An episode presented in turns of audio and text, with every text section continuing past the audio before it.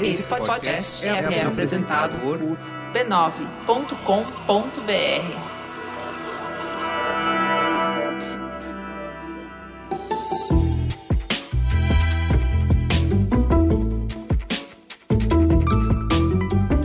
Mamileiros e mamiletes, bem-vindos ao nosso exercício semanal de respeito e empatia. Eu sou a Juva Lauer. Eu sou a Cris Bartes e hoje é dia 30 de abril de 2020, aqui no Mamilos, o podcast que faz jornalismo de peito aberto. Vamos para o recado dos nossos parceiros? A gente sabe que o empreendedor está numa situação difícil. São muitas incertezas. E aí, o ato de empreender, que já não é uma missão fácil, fica ainda mais complicado. E o Bradesco, sabendo disso, tem um recado muito importante para você. Aguente firme. Vamos seguir ao seu lado, nos reinventando a cada dia, para oferecer soluções que ajudem a suavizar o caminho do seu negócio. Pode demorar um pouquinho, pode ser difícil, mas vai passar. O Bradesco sabe que não é apenas com um vídeo que se demonstra apoio, mas com atitudes. Por isso, junto com a campanha de auxílio ao empreendedor, o Bradesco lançou ações como tributos e contas de consumo pelo cartão empresarial sem taxas e juros, prorrogação de 60 dias em linhas de crédito e crédito folha de pagamento com seis meses de carência. É desse jeito que o Bradesco quer reinventar o futuro com você. Para mais informações, acesse bradesco.com.br. Vamos para a indicação da Rede B9 de podcasts dessa semana. A gente vai falar, sabe do quê? Das vibradoras.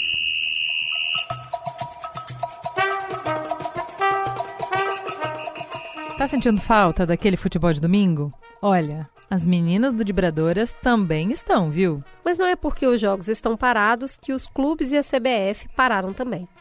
Nessa semana, o trio Angélica Souza, Renata Mendonça e Roberta Nina trazem informação quentinha, direto dos bastidores do mundo do esporte, sobre um incentivo financeiro que todo mundo recebeu, menos o futebol feminino. Também tem um papo super legal com a pugilista Bia Ferreira e a skatista Pamela Rosa, ambas campeãs mundiais no ano passado. Bora matar a saudade dos esportes? Então acessa lá vibradoras.b9.com.br. Vamos para o Giro Covid-19. No mundo, o número de infectados pelo coronavírus chegou à marca de mais de 3 milhões e 200 mil casos no mundo todo. As informações são da Universidade John Hopkins, que apontam também mais de 228 mil mortes e mais de 986 mil recuperados. Os Estados Unidos continuam sendo o país que registra mais casos, com mais de um milhão de infectados e 61 mil mortos. Porém, hoje também tem uma notícia boa ao redor do mundo a primeira-ministra da Nova Zelândia, Jacinda Ardern, afirmou que o país não registrou mais casos de contágio local do coronavírus, uma etapa fundamental para começar a afrouxar o isolamento. O país registrou até hoje apenas 1.122 infectados, com 19 mortes, e nas últimas 24 horas apenas um novo caso foi detectado. Especialistas afirmam que três pontos foram cruciais para o bom desempenho do país. Primeiro, teve um forte engajamento do governo federal, que chegou a cortar 20% dos seus salários. Também houve as regras rígidas de isolamento desde o início de março e também medidas protetivas especificamente para a população de rua. Lembrando que a gente falou aqui algumas semanas atrás no Giro do Covid que as mulheres governantes estavam se destacando no combate. E está aqui mais uma prova. No Brasil, chegamos a mais de 79 mil casos confirmados e, infelizmente, mais de 5 mil mortes. Felizmente, temos também mais de 34 mil pessoas recuperadas. São Paulo segue sendo o estado com mais casos registrados mais de 26 mil casos e mais de 2 mil mortes. O destaque positivo nessa semana no Brasil é a respeito de respiradores emergenciais que foram criados por um grupo de engenheiros da USP, em São Paulo, e foi aprovado para testes técnicos, agora já encaminhado para a Anvisa. os testes que foram feitos com quatro pacientes nas dependências do Instituto do Coração das Clínicas da USP foram todos aprovados e os modos de uso não teve nenhum problema. Esse é um grande avanço em direção à agilidade no tratamento, porque esse equipamento inventado e fabricado no Brasil, ele leva só duas horas para ser feito e mais, ele custa 15 vezes menos que um aparelho mais barato do mercado. É isso que se faz nas universidades. Vamos para a coluna do Perifa Connection. Quem traz a coluna dessa semana é o jornalista integrante do coletivo Voz da Baixada, Jefferson Barbosa. Hoje ele conta um pouco sobre como a pandemia do coronavírus tem deixado a diferença entre as classes sociais mais evidentes. Vai daí, Jeff. Aqui quem fala é Jefferson Barbosa, do Perifa Connection, e eu vou falar um pouco sobre como a gente tem percebido essa quarentena, né, por conta da Covid-19. Esse momento, como a gente já vem tratando nas últimas colunas, ele reforça e ele expõe mais ainda problemas estruturais da nossa sociedade, problemas que apontam as desigualdades sociais que já estavam aqui muito antes mas que no momento de decidir entre a vida e a morte, no meio de uma pandemia, são determinantes. No momento de definir se você vai ter acesso ou não a um respirador, são determinantes. No momento de você ter acesso a uma educação de qualidade, também são determinantes. Né? Você percebe essas desigualdades. Então, colocando isso, eu queria ir para um ponto importante. As pessoas que podem, as pessoas que estão em casa e as pessoas que ocupam algum, algumas posições de poder, e poder, eu digo, como responsabilidade na sociedade, a importância da gente começar a olhar para o diagnóstico que a Covid está nos forçando a fazer para pensar o pós-pandemia. Como é que a gente enfrenta eh, essas desigualdades sociais que estão agravando tanto a Covid-19? Como é que a gente enfrenta isso após esse período da quarentena? É importante que a gente consiga olhar para quem tem produzido dados, é importante a gente fortalecer quem tem produzido dados, e mais importante ainda, e todos nós do Perifa estamos envolvidos nesse processo, é importante a gente manter o apoio para quem mais precisa. Tem muita gente passando fome, tem muita gente sem acesso à água, tem muita gente sem poder minimamente se prevenir. Fora os desempregados, fora outras muitas questões que estão surgindo e que essa quarentena tem exposto. Para muitas pessoas a vida continua normal, mas para a maior parte esse normal não é possível. Enfim, era isso que eu queria falar hoje. Pedir para vocês continuarem acompanhando as nossas redes e parabenizar todos os jornalistas né, que estão nesse fronte, nessa guerra, junto com os médicos, junto com a parcela da população que tem se mobilizado. Então, os jornalistas periféricos, favelados, jornalistas comunitários, jornalistas da mídia hegemônica, jornalistas de podcast, jornalistas de redes sociais, de Twitter, porque é um dos poucos pontos quando o Estado é o Estado que a gente tem, um Estado nada comprometido com a melhora do bem-estar social, né, no caso do governo federal, é um dos poucos pontos que a gente tem de suporte nesse sentido público, nesse sentido coletivo. Tem sido a mídia, tem sido a imprensa. Muito obrigado. Teta.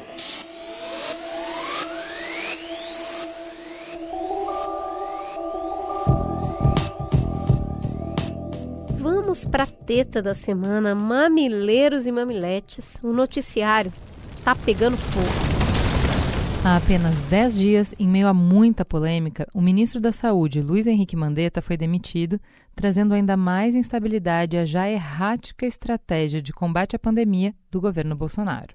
As águas ainda não tinham se acalmado e mais turbulências se formaram no horizonte. De todo modo, eu agradeço ao presidente da República a nomeação que me foi feita atrás. Acho que nós tínhamos um compromisso e eu fui fiel a esse compromisso no momento em que eu me encontro aqui dentro do Ministério da Justiça. Ou no futuro, né, eu vou começar a empacotar minhas coisas e vou providenciar aqui o meu encaminhamento da minha carta de demissão. Né? Eu, infelizmente, não tenho como persistir com o compromisso que assumi é, sem que eu tenha condições de trabalho, sem que eu tenha condições de preservar a autonomia da Polícia Federal para realizar os seus trabalhos ou sendo forçado a sinalizar uma concordância com uma interferência política na Polícia Federal, cujos resultados são imprevisíveis. Você acabou de escutar o ex-superministro Sérgio Moro, que por 512 dias ficou à frente do Ministério da Justiça e da Segurança Pública. No dia 24 de abril, ele convocou uma coletiva de imprensa para comunicar a sua saída. Mas o ministro mais midiático de Bolsonaro jamais sairia em silêncio. Como disse a jornalista Adriana Carranca, a gente esperava um pedido de demissão e ouviu uma delação premiada. Moro caiu, mas caiu atirando. E o problema que nas conversas com o presidente, e isso ele me disse expressamente, que não é, não é só troca do diretor-geral. Né? O presidente me disse mais de uma vez, expressamente, que ele teria, queria ter uma pessoa do contato pessoal dele, que ele pudesse ligar, que ele pudesse colher informações, que ele pudesse colher aí relatórios de inteligência, seja o diretor, seja o superintendente. E realmente não é o, o papel da Polícia Federal prestar esse tipo de informação. Né? As investigações têm que ser preservadas. Né? Imaginem se durante a própria Lava Jato o ministro, o diretor-geral, o presidente, a presidente, então presidente Dilma, o ex-presidente Luiz ficassem ligando para o superintendente em Curitiba para colher informações sobre as investigações em andamento. Foi fundamental a manutenção da autonomia da PF para que fosse possível realizar esse trabalho, seja de bom grado ou seja pela pressão da sociedade. Essa autonomia foi mantida, isso permitiu que os resultados fossem alcançados. Isso é até um ilustrativo né, da importância de garantir eh, Estado de Direito, Rule of Law, autonomia das instituições de controle e de investigação. Né? Conversei com o presidente, houve essa insistência do presidente. Né? Falei ao presidente que seria uma interferência política, ele disse que seria mesmo. O estopim da crise foi a exoneração do diretor-geral da Polícia Federal, Maurício Valeixo, indicado por Moro. E é claro que Bolsonaro não ficou quieto. Entre muitas coisas, até que chegou na questão Valeixo. Eu falei, está na hora de botar um ponto final nisso. Então, eu falei que amanhã, dia de hoje, o Diário Oficial da União publicaria a exoneração do senhor Valeixo. Bem, ele relutou, o senhor Sérgio Moro, e falou, mas o nome tem que ser o meu. Falei, vamos conversar. Por que, que tem que ser o seu e não o meu? Um de consenso entre nós dois. Falei para ele: quero um delegado, que pode não ser o seu, pode não ser o meu, mas que eu sinta, além da competência óbvia, se bem que isso é uma coisa comum entre os delegados da Polícia Federal, que eu possa interagir com ele. Por que não? Estou decepcionado e surpreso com o seu comportamento não se dignou a me procurar e preferiu uma coletiva de imprensa para comunicar sua decisão. A disputa de narrativas continuou nos dias seguintes. Moro, de um lado, vazou para o Jornal Nacional prints de conversas de WhatsApp trocadas com o presidente no dia anterior. Na mensagem, Bolsonaro citou uma investigação contra deputados aliados ao pedir a troca do diretor-geral da Polícia Federal, o Maurício Valeixo. Na imagem do diálogo, Bolsonaro envia a Moro o link de uma notícia do portal antagonista e disse: mais um motivo para a troca. Moro também exibiu uma conversa com a deputada federal Carla Zambelli, em que ela pede para que o ministro aceite uma vaga no STF em setembro, junto com a troca de comando da Polícia Federal. Eu me comprometo a ajudar, acrescentou, a fazer Jair Bolsonaro prometer, dizia Carla. Do outro lado, a família, claro, respondeu.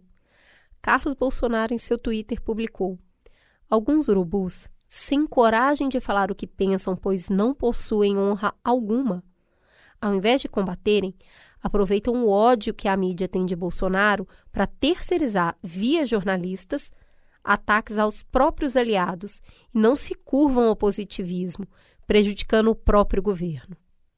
O que significa essa ruptura pública nesse momento crítico que o país está passando? Moro saiu ou foi saído?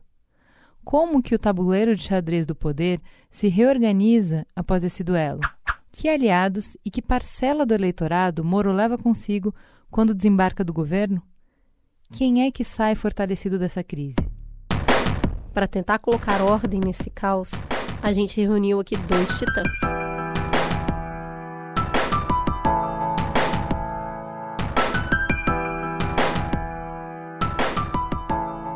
Então vamos embora, vamos começar apresentando essa galera, porque assim, a semana deu muita dor de cabeça, a gente tava com uma pauta pronta, linda, filosófica, para falar sobre solidão, mas ninguém deixa, Oxi. entendeu? Não deixa a gente falar do ser humano, olha, das nossas angústias. Eu, eu, tô doido para falar, como diz o poeta, de substantivo semestre, como diria o Drummond, mas não dá. E aí a gente não aguenta mais falar de política, então a gente trouxe dois convidados que aguentam falar muito e vão tentar colocar alguma ordem nessa zona né, que virou é, o noticiário político essa semana. Voltando, Bom Filho a Casa Torna, tio Rei, depois de efeito Lula, vem falar sobre o efeito Moro. Muito bem-vindo. Obrigado, meninas. Por favor, Reinaldo, se apresente. Quem é você na fila do pão? Conte para os nossos ouvintes. O Reinaldo Azevedo é, tem um programa chamado É da Coisa na Band News FM, todos os dias, às 18 às 19h20 é, que está indo muito bem, obrigado. É, eu sou colunista da Folha de São Paulo e tenho um blog desde 2006, que atualmente está no UOL. Também é, até onde sei, o blog Aí o mais lidinho do UOL, então tá, tá bom. O povo, o, povo, o povo tá indo lá, o povo tá indo lá, o povo tá indo lá. Né? E sou amigo do Leandro Demore. Né? Que é, porventura. Ninguém, ninguém é perfeito. Porventura, o nosso outro convidado, Leandro Demore, por favor, diga para os nossos ouvintes quem é você na quarentena. Eu não tenho blog no UOL, não tenho programa na Bandeirantes e, e sou amigo do Reinaldo. Então, esse é o, a, minha, minha única qualidade é ser amigo do Reinaldo. o resto. Exatamente. E eu, como vocês veem, escolho pessoas humildes para ser amigo, porque eu sou uma pessoa boa, eu sou uma pessoa generosa. Eu não discrimino. Ô, Demari, por que, que é. você seria convidado para falar num programa sobre o Moro, por exemplo? Sobre o Moro? eu, eu não tenho a menor hum. ideia, né? Por que será? Qual é a sua ligação com o nosso objeto de estudo de hoje? Eu fiquei triste que o Moro saiu, na verdade sabe? É porque agora a gente só tem, a gente, pelo menos a gente tinha assunto antes com o Moro que parecia uma coisa séria, né? Agora a gente só tem o um bufão lá, né? Agora. Mas eu sou grato, eu sou grato ao Moro, é, ó, quer ver, ó, ó puxar de saco, né? Eu sou grato ao Moro porque o, o Reinaldo Azevedo, Intercept Brasil, é, digamos que, num, vamos lá, tem DNAs um pouco distintos e talvez em algum momento tenham se bicado aqui e ali e tal. É, o Moro nos aproximou, né? Isso é verdade. É, então, foi o início de uma bela amizade, como no filme Casablanca, né? entre o Louis, entre o Louis e o Rick. É, quando veio essa história do, do quando né, o The Intercept Brasil começou a, a publicar as conversas indecorosas, ilegais e criminosas do Moro com a, a turma da Lava Jato, né? então aí a gente acabou se aproximando e, e, foi bacana, porque nós temos um ótimo relacionamento profissional, até porque um relacionamento à distância, a gente se viu duas vezes, né, pessoalmente. Duas. Mas uma relação profissional é, evidentemente proveitosa, técnica e, ao mesmo tempo, estabeleceu-se uma relação de amizade. Verdade. Pela qual eu sou bastante grato e, e, e somos, somos dois parça muito legal. É isso aí, mano. Vamos começar a falar sério, rapazes? Por favor, Reinaldo, por que o Moro saiu? Bom, o Moro saiu. Para falar porque o Moro saiu, eu preciso dizer porque o Moro entrou, né? É, o Moro entrou porque ele é uma personagem de um movimento de extrema direita que surgiu e se consolidou no Brasil, que juntou, né, que tinha seus terminais ligadores, para usar a linguagem da biologia, com o bolsonarismo, que é a Lava Jato, e de modo indecoroso, num ato de pornografia política explícita, oito meses depois de o Moro ter é, determinado a prisão do Lula, ele aceita ser ministro da Justiça daquele com quem o futuro chefe dele não pôde concorrer, porque o Lula tinha sido condenado. Só justiça técnica se faça, o que impediu a candidatura do Lula não foi a condenação do Moro, mas foi a condenação em segunda instância. De qualquer modo, para condenar em segunda instância, precisa condenar em primeira instância. E, portanto, a condenação original é do Moro. Uma condenação, diga-se, sem prova. Né? Disso já falamos aqui. Portanto, eles são farinha do mesmo saco, se tornaram farinha do mesmo saco, ainda que com origens diversas. E o Bolsonaro percebeu, logo no segundo mês, tem uma frase do Flávio Bolsonaro, dita ao interlocutor, ele sabe que disse, é, disse: Meu pai tem dois problemas. Meu pai tem o Mourão e o Mourinho. Porque ele percebeu de imediato que o Moro era, na verdade, candidato à presidência da República. O Moro não era candidato apenas a ser o grande moralizador da República. Ele era candidato à presidência. E o Jair Bolsonaro cometeu a imprudência de entregar ao subordinado o que eu chamo de partido da polícia, os instrumentos de investigação do Estado. Ele entregou ao Sérgio Moro. Portanto, o Sérgio Moro passou a ter acesso privilegiado às investigações, inclusive aquelas que podem ter caráter político. Como a família do Bolsonaro é altamente investigável, porque ela já era, né? O, o, Bolsonaro percebeu que tinha dado ao Moro, na verdade, os instrumentos para destruí-lo. Era só uma questão de querer. E o, o Moro queria? Queria. Né? A minha coluna na Folha amanhã, é, eu é, basicamente, eu, já disse isso, mas amanhã de uma outra maneira, é, não venho me pedir para chorar por Moro não saiu nenhum herói. Saiu alguém que, inclusive, ao sair, confessou crimes. Né? Ele saiu porque o Bolsonaro decidiu eliminar um concorrente à presidência no seu próprio terreno. Não é que um. Ah, bom, o concorrente dele vai ser o Ciro, vai ser o Lula, vai ser não sei quem. Não, o Luciano Huck, o, o Dória. Bom, esses ele está tratando de outro modo ele estava eliminando um concorrente, o primeiro concorrente, dentro do próprio terreno. É, o Bolsonaro não sabe, mas a sua maneira, ele está sendo bastante comunista. Né? O primeiro inimigo é aquele que está entre nós, não é isso? É daí que os comunistas fizessem muitos expurgos, né? para eliminar os, os inimigos internos. Então ele eliminou um inimigo interno, que estava se comportando como inimigo interno. O Bolsonaro queria que ele fizesse ilegalidades no cargo? Queria. Agora presta atenção para isso. O Moro não aceitou fazer as ilegalidades que o Bolsonaro queria. Isso não quer dizer que o Moro não aceite fazer ilegalidades que sejam da sua conveniência. Demore, é, quando o, o Moro fala que vai sair, ele fala que não aceita o Ramagem porque é um nome vindo do Bolsonaro, porém o Valeixo era um nome vindo do Moro. Existe diferença nessa troca aí das, da cabeça da Polícia Federal ou você enxerga isso como uma atitude de do mesmo poder, né? Tirou um, um homem meu para colocar o homem dele. Faz diferença quem é que estava ali na Polícia Federal de fato? Cara, na verdade, resumindo o que o Reinaldo falou, são dois projetos de poder diferentes, dois projetos de poder à extrema-direita que se chocaram. Quando todo mundo pensava, né, durante a eleição, inclusive as pessoas que optaram por apoiar o Bolsonaro, e aí vamos colocar aí gente que hoje eventualmente está arrependida ou não, né? Essas pessoas imaginavam de algum modo, inclusive parte da imprensa imaginava, que ia conseguir dominar o Bolsonaro, né? Tinha essa ideia um pouco. Ah, o cara é meio maluco, mas a gente coloca ele lá a gente descobre aí uns podres da vida da família, dos filhos dele, porque tem, todo mundo sabia, todo mundo que cobre política no Rio de Janeiro sabia disso, né? A gente leva uma investigaçãozinha um pouquinho para frente, dá uma emparedada, deixa ele com a bunda na parede, que aí ele se comporta e ele leva os quatro anos para frente, toca aí as coisas que a gente quer tocar, né? Não enche muito saco, fala umas barbaridades. O que aconteceu? Descobriram que o Bolsonaro é indomável, né? Ele é indomável basicamente porque é uma questão de caráter, ego e talvez tenha alguma ausência de sinapses ali também que a gente precisa considerar. É, o Moro, por outro lado, eu acredito que o Bolsonaro tenha pensado a mesma coisa em relação a ele. Eu vou trazer essa grife para cá, a grife Lava Jato, né? O, o, o, combate à corrupção, que são só eles, né? Só eles falam, podem fazer isso, né? Todo mundo que é contra eles não é o combate à corrupção, eles são o combate à corrupção.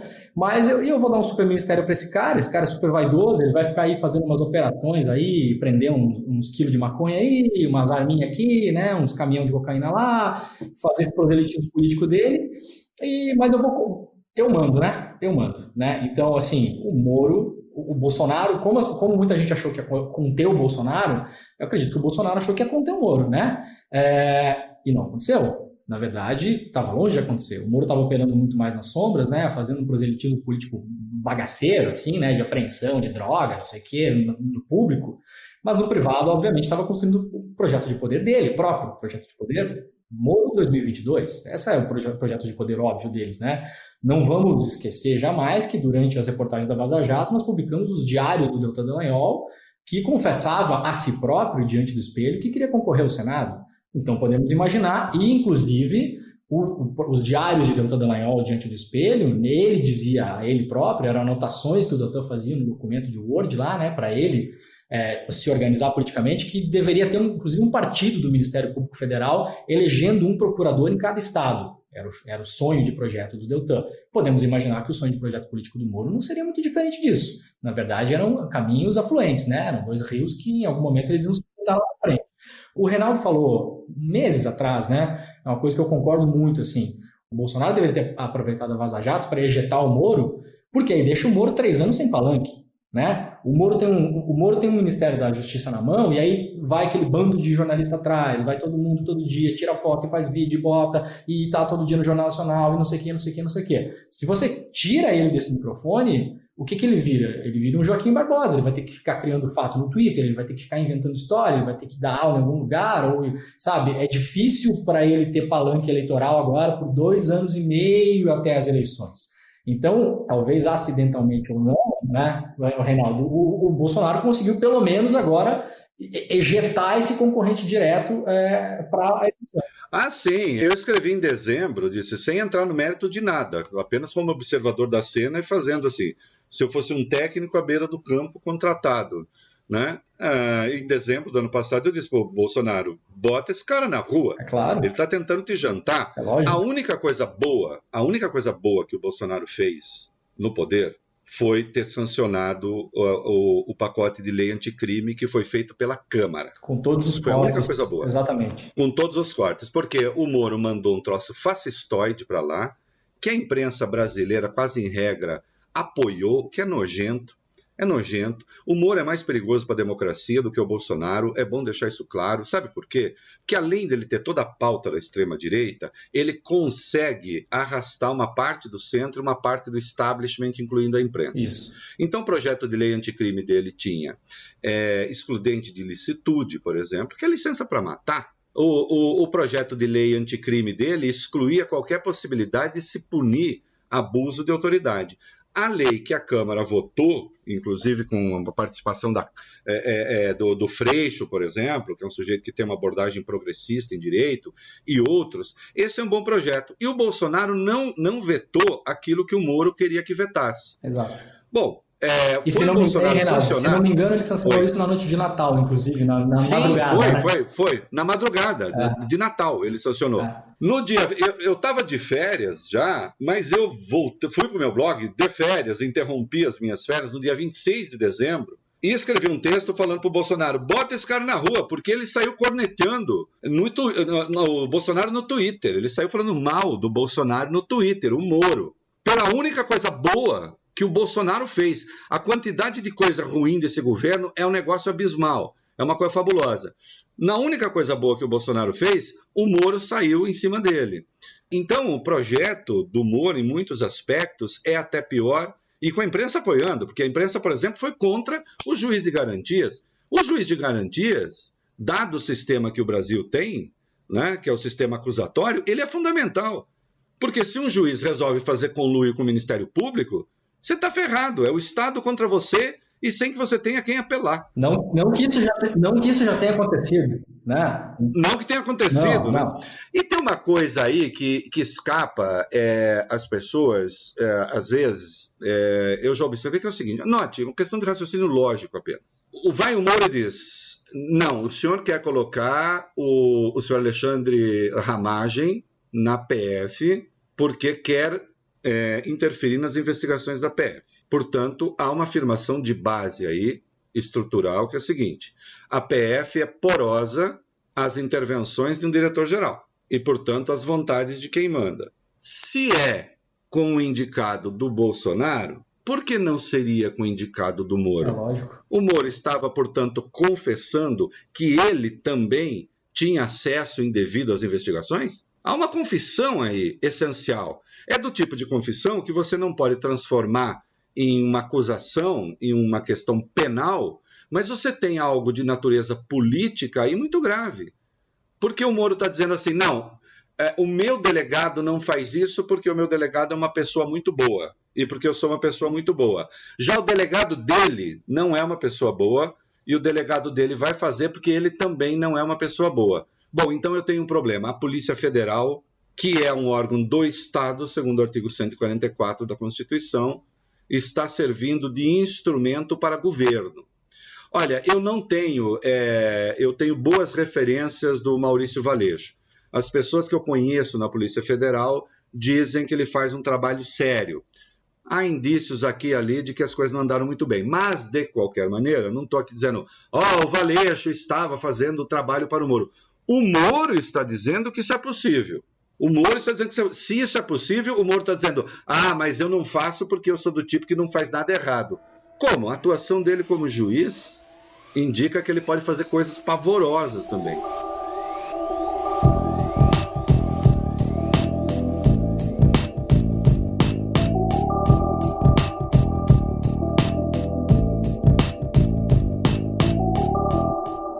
Gente pergunta por que o Moro saiu, é, o Reinaldo vem trazer, olha, ele saiu porque ele tem um projeto de poder e faz sentido para o projeto de poder dele.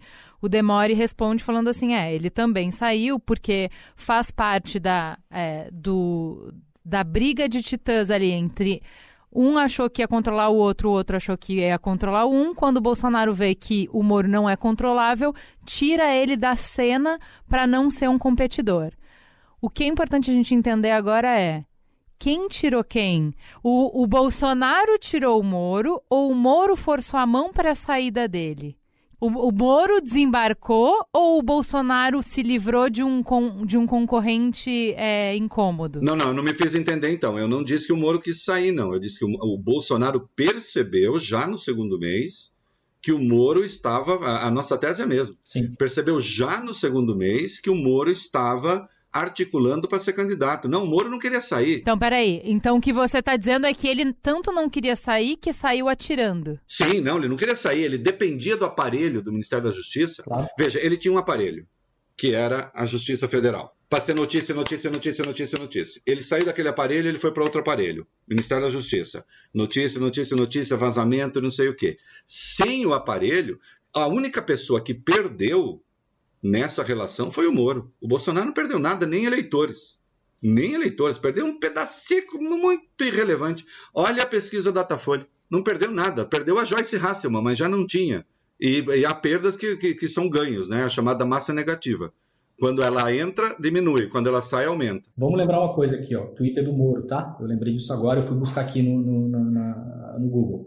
Twitter do Moro de e isso aqui prova exatamente o que o Renato está falando. 6 de outubro de 2019, tá? Escândalo dos laranjas do PSL.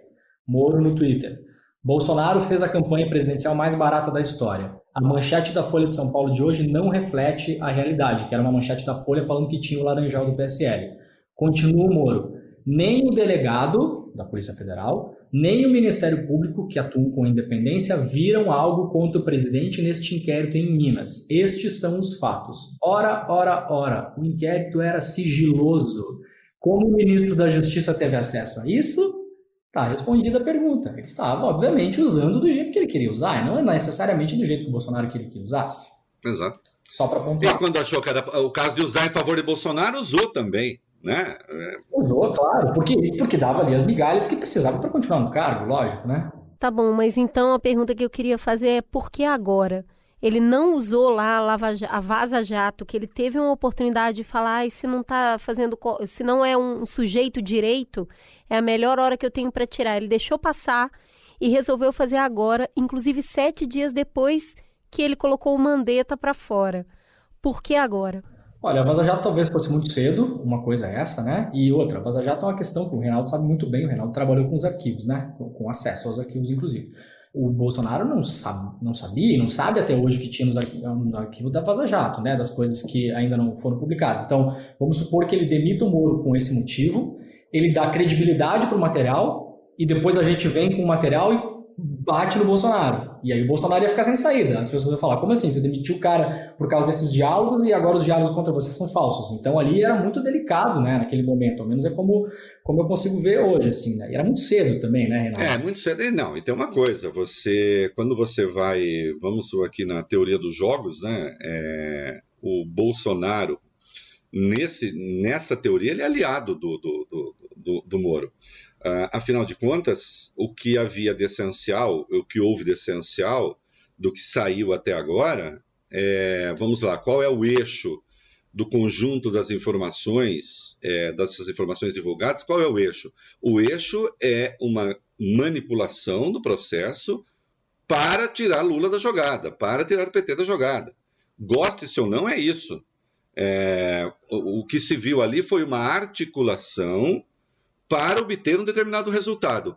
Obter um determinado resultado que foi útil ao Bolsonaro. Não, faz, não fazia sentido. É, não fazia sentido demitir o Moro. Ali a única coisa que fazia sentido foi o que o Bolsonaro fez e o que o bolsonarismo fez. Defendeu o Moro. Aliás, nós viramos alvos deles. Né? Bom, já somos, mas mais ainda. Né? É, então, não fazia sentido tirar ali. Né? Agora, faz sentido tirar agora quando você tem investigações na Polícia Federal que não caminham no, no, no sentido que, que, o, que o Bolsonaro deseja. Então, é, a investigação sobre as fake news, evidentemente, pega no coração do bolsonarismo. Pega, pega o filho, pega o Carluxo. Tanto é que o Bolsonaro saiu defendendo que o filho dele, dizendo que é, os jornalistas, como vocês são contra tá, é, é, fazer essa investigação, que é censura. Então, ele já está fazendo uma defesa prévia. Existe a investigação é, envolvendo o assassinato da Marielle. É, não exatamente a autoria do assassinato, mas a periferia da investigação do assassinato da Marielle se mistura com o esquema das rachadinhas do Rio de Janeiro, que envolve aí diretamente o 01. Essa investigação não teve o desfecho que o Bolsonaro. O Bolsonaro quer matar essa investigação. O Bolsonaro quer que a Polícia Federal saia fora disso. Ele quer tirar o superintendente do Rio de Janeiro. Ele tirou, colocaram outro, não está bom ainda.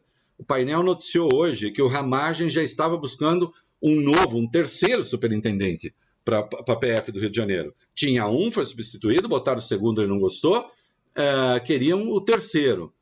Então, ele, na verdade, disse para o Moro, ele fez uma encomenda para o Moro: nós precisamos ter isso.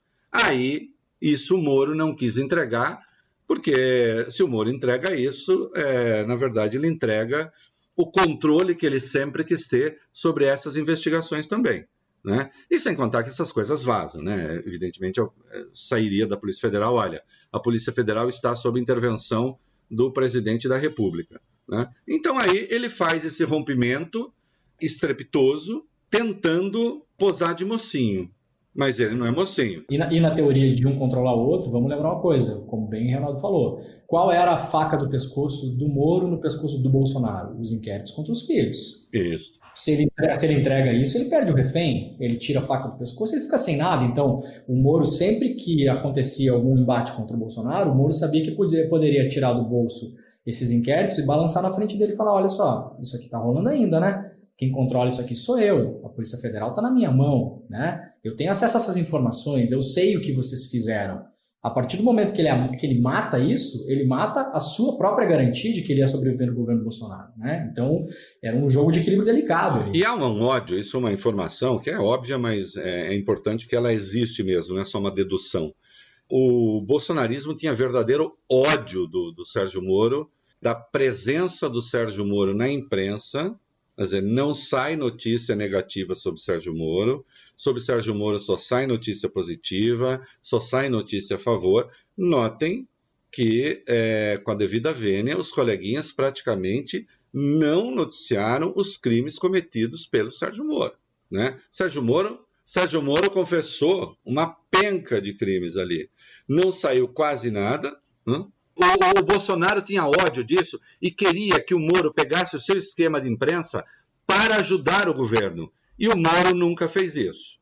Nunca, nunca. Assim, uma afirmaçãozinha ou outra em defesa do Bolsonaro, mas dita com preguiça. Então, quando acontece esse esse rompimento aí, né, que já era muito frágil e delicado e o Bolsonaro resolve realmente dar o truco, né, colocar o Moro para fora, o Moro convoca a coletiva e nessa coletiva ele fala sobre as, a, as mensagens trocadas, ele fala sobre a troca da Polícia Federal, mas a gente já falou que algumas vezes que ele não só denunciou crimes, mas ele cometeu crimes.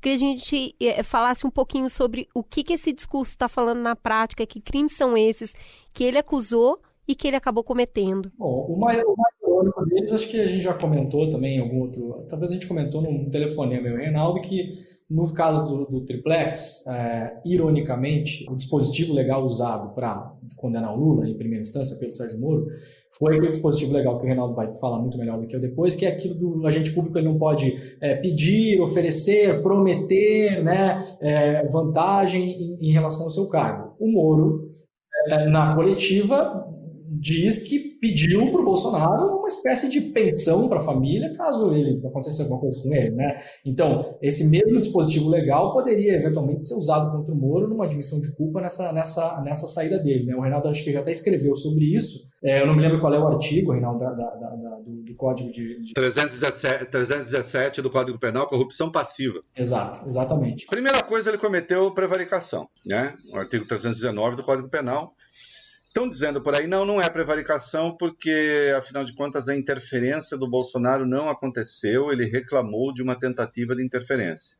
Portanto, ele não poderia denunciar o que não aconteceu ainda. Data vênia, é, a minha escola de direito é outra.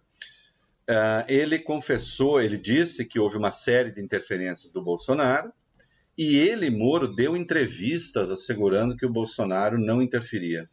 Tem uma que o próprio bolsonarismo botou para circular, uma entrevista que ele é, concedeu ao Roda Viva, dizendo que não, que não havia interferência de nenhuma natureza. Portanto, havia um presidente que estava assediando permanentemente é, a Polícia Federal, e o próprio Moro é, diz isso, diz que o Valeixo estava tenso até por causa disso. O Leandro acabou de lembrar uma evidência de que o Bolsonaro tinha tido acesso a uma investigação, e ele próprio, o Moro, né, acesso a uma investigação sigilosa envolvendo Marcelo Álvaro Antônio. O Bolsonaro, que é um destrambelhado, no seu pronunciamento, disse ter tido acesso a um depoimento sigiloso envolvendo o inquérito da Marielle. E disse ter também. pedido, disse, é, vamos lembrar que o Bolsonaro disse ter pedido para investigar Isso. o cara. Ele pediu, ele falou, né? Para investigar. Ele pediu. Então você tem prevaricação óbvia aí, né? É, do, do, do Sérgio Moro. Tem o que o Leandro falou, que é a corrupção passiva, o artigo 317 do Código Penal. E esse artigo 317 é interessante porque diz que você pedir uma vantagem, a pessoa nem precisa estar no cargo. Aquele que tem expectativa do cargo, que então era o caso, o Bolsonaro era presidente eleito, que isso caracteriza a corrupção passiva. Aliás, é um, é, é um assombro, o desassombro com que o Sérgio Moro confessou isso. E não existe lei para isso. Ele ia ser ministro da Justiça. Atenção, eu chamo um, eu chamo um juiz federal para ser ministro da Justiça e esse ex-juiz federal, ministro da Justiça, confessa que pediu uma vantagem irregular para o futuro presidente da República. Exatamente. Né? E isso passa, e a imprensa noticia isso como se dissesse hoje é quinta-feira, para usar uma expressão do Bucil. Não, é grave isso.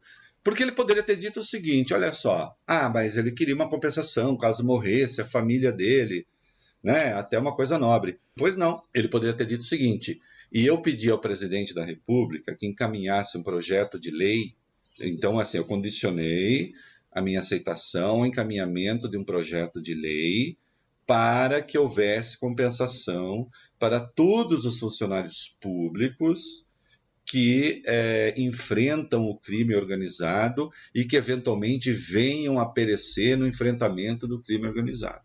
Seria um projeto de lei complicado, porque a partir daí são milhares de pessoas. De qualquer modo, não interessa ele confessou uma vantagem regular. Vamos deixar bem claro para as pessoas não se confundirem. Quando ele faz isso, ele já tem a, a, sinalização do Bolsonaro de que ele vai ser o ministro da Justiça. Então, né, o, o, artigo, o artigo diz expressa, expressamente que a corrupção passiva é solicitar ou receber para si ou para outra, direta ou indiretamente, ainda que fora da função ou antes de assumi-la vantagem indevida ou aceitar promessa de vantagem. É, é, é, explicitamente o que o É explícito, é, é, corrupção passiva. O caput que o. Esse é o caput que o Leandro leu. Se, ele, se, se continuar ali, tem o agravante do crime. Se a vantagem for dada, isso é agravante.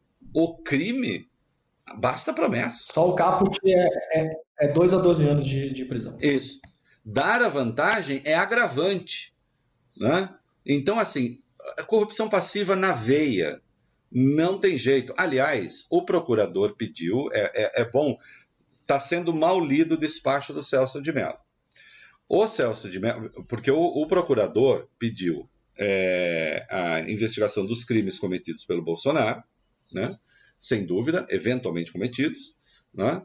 mas também dos crimes cometidos pelo Moro. Quando ele fala em corrupção passiva ali, ele está falando do Moro. O Bolsonaro não tinha como cometer corrupção passiva. No máximo, ele teria como cometer corrupção ativa, né? mas ele não colocou. É... Por quê? Porque precisa investigar, precisa ver. O Moro confessou a passiva. Né? É, a prevaricação também diz respeito ao Moro. E aí tem crimes contra a honra, caso não fique configurado aquilo que o, o Moro disse. Ou então denunciação caluniosa, caso não fique é, é, é comprovado que o Moro disse. Né? Agora, o Moro confessou crime também. Né? Então, não só teve uma atuação horrorosa, pavorosa como ministro da Justiça, como ao sair confessa crime e busca o berço do herói. Né? É, lembrando a peça do Dias Gomes. Mas né? então, olha só, Demore, eu não consigo acreditar que um juiz com 22 anos de carreira não soubesse o que ele estava falando. Não, é Então, óbvio. assim, é óbvio que ele sabia que ele estava cometendo um crime e ainda assim ele falou aquilo. Ele está contando com que peças do tabuleiro para se salvar quando ele fala isso para o Brasil inteiro e entende que isso não é um problema. Ele está contando com o quê? Não é necessariamente óbvio, porque a gente tem que deixar claro de uma vez por todas, desmistificar a ideia de que Sérgio Moro é uma pessoa inteligente. Sérgio Moro não é uma pessoa inteligente. É, e, e, ele já deu inúmeras provas disso. Sérgio Moro é uma pessoa que tem um ego, que, como diz um amigo meu, tem o próprio CPF, né? O ego do Moro, ele mora no outro lugar. O ego do Moro tem uma casa separada, porque eles não conseguem morar na mesma casa porque não cabe. E ele tem né, uma sede de poder absurda, a gente viu isso, né? A gente, vamos lembrar de novo, vou recorrer a Vaza Jato porque é o que eu tenho na memória. O Moro, é, é, é, falando com os procuradores, ele sugere que os procuradores vazem coisas para a oposição venezuelana derrubar o governo da Venezuela. Esse é o tamanho do ego e, e, da, e da, da, ideia de lugar no mundo que o Moro quer ocupar. Ele quer interferir na política externa de outros países, sendo um juiz de primeiro grau no Paraná, entendeu? É isso, é isso. Então, para isso, ele usa todas as armas que ele tem para chegar onde ele quer, para angariar poder e, e aliados e destruir os inimigos que ele vê pela frente não necessariamente é uma pessoa inteligente, uma pessoa que consegue entender o que, que ele quis dizer ali, na minha visão, né? Olhando ali a saída dele. Ele simplesmente quis dizer assim: olha, eu, eu sou um herói porque eu coloquei a minha vida em risco para moralizar a segurança desse país e como eu sei que eu vou morrer, eu estou pensando na minha família. Isso é um discurso político, isso não tem nada a ver com a pessoa ser inteligente ou não. Ele quis se pintar como herói, se colocou como a, a ovelha que vai ao sacrifício para purificar os nossos pecados, e aí falou: não, mas aí vocês cuidem das minhas ovelhinhas aí. Eu não acho que ele tenha pensado que ele estava confessando um crime. Eu não acho. Ele foi tão. É... Há duas coisas. Primeiro, que quando a pessoa goza de inimputabilidade, que nem criança, né? Vocês têm, não sei se vocês têm filhos, mas é, a, o, vocês duas, o, o Demora eu sei que tem. Mas quando você está educando criança, é, a criança vai pegando o que se chama balda. Se você não vai, não vai botando limite, ela vai indo é normal, é uma criança normal, inclusive, que faz isso. Assim, o que é que, voltando ao apóstolo Paulo, o que é que nos distingue depois da criança? Quando eu passo a ter a consciência, né, e já não falo mais como menino, falo como homem, então eu tenho um limite. O Sérgio Moro é uma criança diante de uma imprensa deslumbrada, no mais das vezes, que nunca tentou para os seus crimes, né, não só agora, como antes também, E ele acha que pode tudo. É bom lembrar o momento em que ele diz isso. Ele diz isso quando ele está negando que tenha feito uma troca, trocado uma vaga no Supremo pela aceitação do cargo. O que também é corrupção passiva, é bom ficar claro. Pode ler o caput aí do artigo. É vantagem, não diz vantagem que natureza. Não diz que é vantagem em dinheiro. Não. É vantagem. Isso é uma vantagem. Para negar esta vantagem, para mostrar que ele é uma pessoa é, é, séria, ele diz: não, foi tão sério isso que eu estava abrindo mão de 22 anos de carreira, como se nós tivéssemos implorado para que ele fizesse isso. Eu estava abrindo mão de 22 anos de carreira e a única coisa que eu pedi, ele achou ainda que foi pouco, porque tem esse sentido ali que ele acontece assim, e a única coisa, eu só pedi uma coisinha de nada. Eu só pedi aquilo que nenhum brasileiro tem, caso me acontecesse alguma coisa, que a minha família. Então, vamos lá. São duas coisas. Primeiro, essa inimputabilidade de que ele gozava e, de certo modo, ainda goza. Né? Eu cansei de ver setores da imprensa anti, justamente antibolsonaristas, no seguinte sentido, não que seja partidária, mas porque o bolsonarismo enfecha um conjunto de valores, uma coisa tão hedionda, tão asquerosa, que não há como você não ser antibolsonarista. Você é antibolsonarista até por preguiça, né? a não ser que você endosse aquelas coisas malditas que, que ele costuma dizer. Né? Não precisa ser militante para ser antibolsonarista. Basta você ser civilizado. Né? Basta aderir ao pacto civilizatório. Então você tem, é, diante de, de, um, de, uma imprensa é, que é antibolsonarista, nesse sentido que eu estou falando particular, quando entrava o Moro na jogada, não. Era como se o Moro não fosse Bolsonaro. Era como se o Moro não fosse ministro do Bolsonaro. Ao contrário, insisto, até as coisas boas que o Bolsonaro fez, e foram muito poucas, a imprensa se solidarizou com o, com, com o Moro. O caso do pacote anticrime. O caso do pacote anticrime teve uma cobertura contra Bolsonaro. Como que é? Procurem aí, vai ter um monte. Pacote anticrime é desfigurado. O que é uma coisa desfigurada? Necessariamente é uma palavra de carga negativa. Só que ao desfigurar esse pacote anticrime, fez a coisa certa. E quem apanhou foi o Bolsonaro. Deveria ter sido elogiado pela imprensa? Muito bem. Bolsonaro fez muito bem. Endossou um pacote anticrime que não tem excludente de licitude, como o Moro queria endossou um pacote anticrime que tem o juiz de garantias, como o Moro não queria. Não, mas foi o contrário.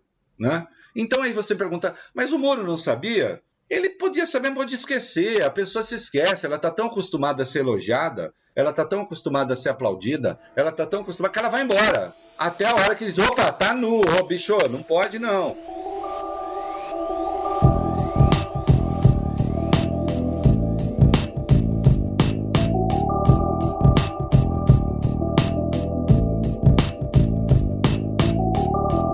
Vamos é, fechar as informações. Então, é, o Moro, definitivamente, é, na opinião de vocês, ele foi saído, ele foi saído por uma estratégia do Bolsonaro de entender que ele estava indo longe demais nas investigações e era o momento de é, se você não aceita que eu interfira, então eu tenho que te tirar, porque a interferência agora não tem como adiar mais. Eu preciso interferir e é agora. Se você não vai me ajudar, então você é meu inimigo, você sai. E para além disso, por uma questão de tirar o foco dele, de tirar o palanque dele. Então foi um movimento no xadrez, nas peças que a gente tem da política nacional.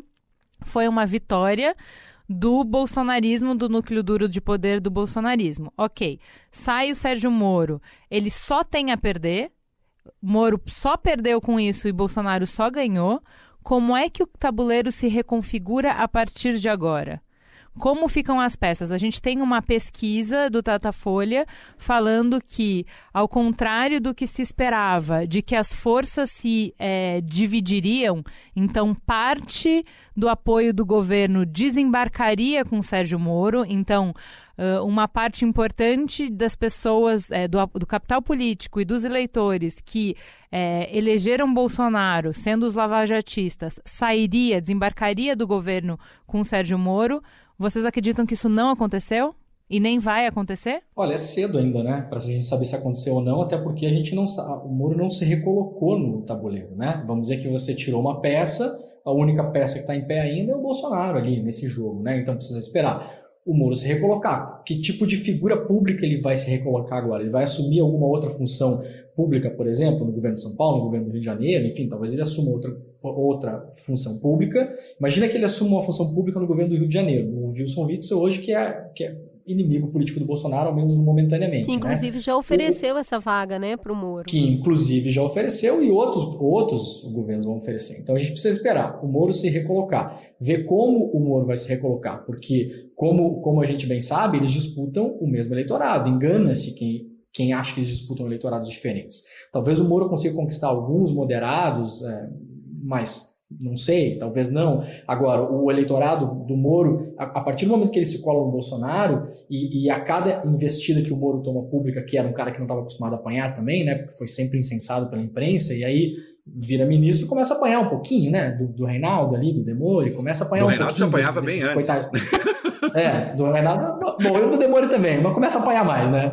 Agora, começa a apanhar mais, ele começa a, a, a ficar mais radical o processo de radicalização do Moro durante o governo Bolsonaro é, ele é visível semana a semana. Ele vai ficando cada vez mais radical. Você via, enquanto ele estava na, na, vara lá em, em, Curitiba, ele era eventualmente até comedido, né? Aquela vozinha baixinha, aquela coisinha muito técnico, muito não sei o que tal. Ele vai, cara, quando vê, ele tá no Twitter falando em apreensão de droga, essas coisas, o negócio mais populista do mundo, assim, sabe? A, a coisa que, que agente de segurança, quando não sabe o que fazer, ele vai, vai prender droga. Porque isso é, é um clássico de polícia, né? Polícia civil de interior, assim, quer subir na carreira, cara, prende um caminhão ali de maconha ali, porque é o jeito que você vai subindo. O Moro estava atuando igual um delegado de polícia civil do interior do Rio Grande do Sul. A mesma coisa, sabe? Tanto é que você vai ver os resultados da política dele, segurança pública, bom, diminuição de assassinato, por exemplo, e criminalidade violenta, já vinha desde a época do Temer, né? E aí a gente tem estatística para mostrar isso.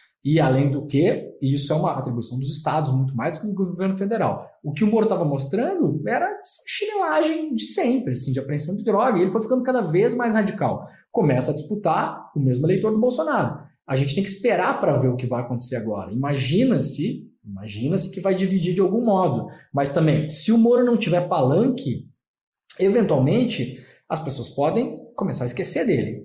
Como esqueceram do Joaquim Barbosa. Né? E aí ele fica sempre naquele imaginário, nas pesquisas eleitorais, um ano antes aparece o Joaquim Barbosa lá com 12%, 15%, mas vai ficando naquilo, mas não se coloca politicamente. Se não se coloca politicamente, você não magnetiza eleitor, porque o eleitor também é movido por emoção, ele não vai lembrar, né? E, e aí tem uma outra coisa que é o seguinte: o que, que, eu, o que, que eu vi acontecer e eu, e eu acompanho muito de perto, porque eu tenho muitos amigos no interior e converso com eles para entender o que está acontecendo. A gente fala tanto em máquina de fake news, máquina de fake news, máquina de fake news. É importante a gente saber como que esse negócio funciona e esse negócio não é público do jeito que a gente acha. Os ataques públicos contra o Reinaldo, contra a Vera Magalhães tal. Isso é uma parte, eu diria, pequena e até quase diversionista. É o fait divers né, ali do, do, do, do, da imprensa bolsonarista. A máquina de fake news deles trabalha nas redes privadas e semi-privadas. É ali que o negócio funciona. No dia que o Moro saiu, eu perguntei para um amigo meu, que é, votou no Bolsonaro e tal, não sei o quê, e aí eu falei, e agora? Daí ele falou, é, mas é verdade, isso aí a imprensa está especulando. Eu falei, não, cara, o homem está dando uma entrevista coletiva agora, o homem está se demitindo nesse exato momento. Dele não me respondeu. Um dia depois, um dia depois, eu tinha, ele me respondeu e eu tinha recebido num outro grupo a mesma coisa. O Moro é muito bom com a caneta do juiz na mão, mas a, na política o cara tem que ser macho. A política é um negócio para um cara tipo Bolsonaro. Mesma mensagem. Então você vê que esse negócio de máquina de fake news já, tá, já trabalhou, já empurrou para baixo, né? Bota no moedor de carne ali e as pessoas só abrem a boca e vão comendo, né? Eles vão, vão entupindo salsicha com isso. Então, assim, tem que esperar. A gente não sabe agora. A pesquisa é muito cedo. Não sei se o Reinaldo tem a mesma percepção que eu, mas é muito cedo para você saber, né? O jogo não está realinhado ainda, né? É, eu acho que é muito cedo. É, tudo mais constante. Vamos lá. É, é, eu não sei o que ele vai fazer. Eu duvido um pouco que algum governador, acho que uma coisa é você falar, ah, vem para cá, eu te abraço para encher o saco do Bolsonaro. Outra coisa é realmente levar, né? Eu estou falando com um amigo querido que tem um Rottweiler grandão tal. E eu tenho um livro chamado Objeções de Rottweiler Amoroso, mas a capa do meu livro é um filhotinho de Rottweiler, bonitinho, tchucu-tchucu. Aí ele, eu vi que ele tinha um Rottweiler, eu falei, você tem um Rottweiler? Me espantei. Eu tenho bicho, tenho cachorro, gato, tenho tudo. Mas eu jamais teria um cachorro que pode me matar. Nunca. Eu não, eu não teria nenhum bicho que pode me matar, se der na veneta. Eu não sei se os governadores vão pegar e botar um moro que vai ser mais notícia do que eles no governo. De toda sorte, os bolsonaristas nunca foram lavajatistas. Eles, eram, eles são bolsonaristas. O lavajatismo foi um valor, agregaram um troço que tinha um sinal positivo na imprensa, junto à classe média e não sei o quê, de maneira que quando eles iam às ruas pedir golpe, pedir intervenção militar, junto eles falavam contra a corrupção. Eles estão cantando e andando para essa história de corrupção.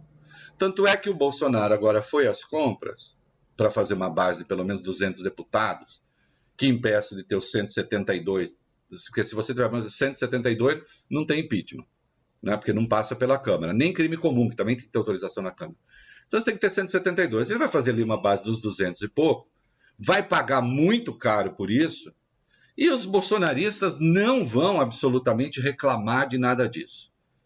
Né? Então é, é, é, é, mentira que o combate à corrupção seja um valor é, que possa gerar um mecanismo excludente na cabeça deles. Ou tem o combate à corrupção, ou eu estou fora. Não. Eles vão, aliás, eles vão justificar aí das compras como os petistas justificavam aquela base gigantesca do PT que incluía a extrema direita, dizendo assim: se não tiver essa gente, se eu não estiver pagando para o PMDB, para o PP, para não sei o quê, eu não consigo fazer as minhas políticas sociais. Se vocês repararem, eu não estou comparando os conteúdos, eu estou comparando as estruturas. É mentira que os bolsonaristas tenham esse apego ao combate à corrupção. Esta é uma pauta que seduziu, seduz ainda um pedaço da classe média, mas quando o Bolsonaro entra na jogada, esse valor se anula. Tem uma fatiazinha estreita de opinião, hoje, é, muito pequena, pelo que estamos vendo, que é assim: seria morista. Eu estou com Moro e não estou com Bolsonaro. Mas não é, está longe de ser, um movimento político que o Moro achou que havia, que a Lava Jato achou que havia.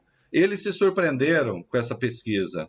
É, essa pesquisa derrubou o Moro do pedestal. Ele achou que realmente, ele achou que a hora que ele dissesse agora estou fora, os generais também achavam isso.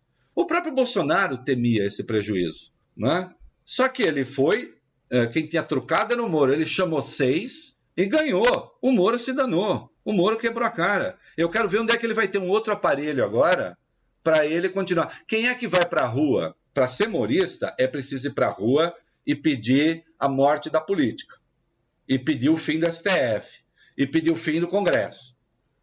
Se não for bolsonarista fazer isso, quem faz? Não tem. Não existem essas pessoas. Né? Então eu acho que ele quebrou a cara, né? por mais que o Álvaro Dias tente fazer dele ali o partido, o, o Podemos com PH, é, por mais que tente ter o, o, o, Moro como candidato, não acredito que isso vá se consolidar, né? É porque ele sozinho, ele sem a causa, ele não existe. Então, mas né? é... e ele agora está sem a causa. E o bolsonarismo vai muito bem, obrigado. Pois é. Infelizmente. É tudo que a gente sabe de, de neurociência, do que faz as pessoas mudarem de ideia, diz que quando a gente é, atrela ideia a grupo, fica muito mais difícil. Então eu preciso dar um caminho de desembarque que fale é, sobre a ideia e não sobre quem você é. Se eu não estou falando de ideia, é, eu preciso ter uma rota de saída, uma rota de desembarque que seja honrosa. Entende? Eu preciso dar algum jeito das pessoas que é, chancelaram esse governo, que deram poder para esse governo, que votaram nesse projeto de país. Eu preciso dar alguma é, rota de fuga para elas desembarcarem de forma. Ah, não, mas também é, mantendo o seu senso de quem elas são podendo mudar de ideia, continuando ser quem elas são. E nesse aspecto, é, me parece é, que a saída do Moro foi uma das. foi uma, uma via que se abriu. Entende? Porque talvez você já tivesse um pouco incomodado com a condução do Bolsonaro é, em relação à crise do Covid, por exemplo. A gente pode continuar tendo um monte de questões que eu não concordo, um monte de coisas, Mas quando eu olho para a questão do Covid, é um pouco mais grandioso, um pouco mais inescapável, é, fica mais difícil de, de ficar enxergando, dele se esconder. Aí eu quero desembarcar, mas eu vou desembarcar para onde? Eu vou desembarcar, eu não me encontro em identidade em nenhum outro lugar. Agora, a partir do momento em que o Moro sai, eu posso sair junto com ele e falar: bom, eu continuo acreditando em tudo que eu acredito, eu continuo pensando no que eu. Mas o Bolsonaro é louco, ó. Eu, eu abri um caminho para as pessoas escaparem. Não faz sentido isso? Exato. E se você puxar pela memória, puxa pela memória e pega, pega a eleição, né? Eu falei para um, um amigo meu que votou no Bolsonaro esses dias. Falei, quando começou o negócio do Covid, né? Eu falei: olha, na próxima vez que vocês forem votar, vocês peçam psicotécnico, no mínimo, porque daí vocês se separam, né? E aí vota lá. E aí ele falou, porra, mas não tinha opção. Eu falei, tinha, tinha opção. Você podia votar no Álvaro Dias. Você queria votar na direita? Vota no Álvaro Dias, vota no Moedo, vota no quem mais? Vota no Alckmin. Você tinha opções, as pessoas tinham opções. As pessoas optaram já pelo Bolsonaro, já sabendo quem ele era. Ele não é diferente hoje do que ele era antes. A diferença é que agora a gente está lidando com um vírus e ele continua achando que vai ganhar a narrativa contra o vírus. Ele acha que o vírus é uma coisa que está disputando a narrativa pública com ele no Twitter, né? Bom, isso é uma coisa. O Moro oferece uma, uma linha de saída? Acho que não, porque o Moro não é o Bolsonaro. O Moro é outra coisa, como o Reinaldo falou. O Moro é como, como se fosse um, um, um valor agregado do lavajatismo o combate à corrupção, exatamente como o Bolsonaro, como o Paulo Guedes é o valor agregado do liberalismo, de um liberalismo que o Bolsonaro nunca foi. Nunca foi. Mas ele percebeu que agregando esses valores, ele conseguia, eventualmente, ganhar a eleição e ter sustentabilidade no governo. Mas as pessoas, o que que, a, voltando à máquina de fake news de Moe Salsicha do, do, da família Bolsonaro, o que que as pessoas estavam falando no dia seguinte, no dia seguinte, a, a, a saída do Moro? Né, nessas redes que eu acompanho, né, principalmente de WhatsApp. Eu não votei em ministro, eu votei no Bolsonaro. Eu não votei em ministro. Eu nem sabia que o Bolsonaro ia escolher o Moro na campanha.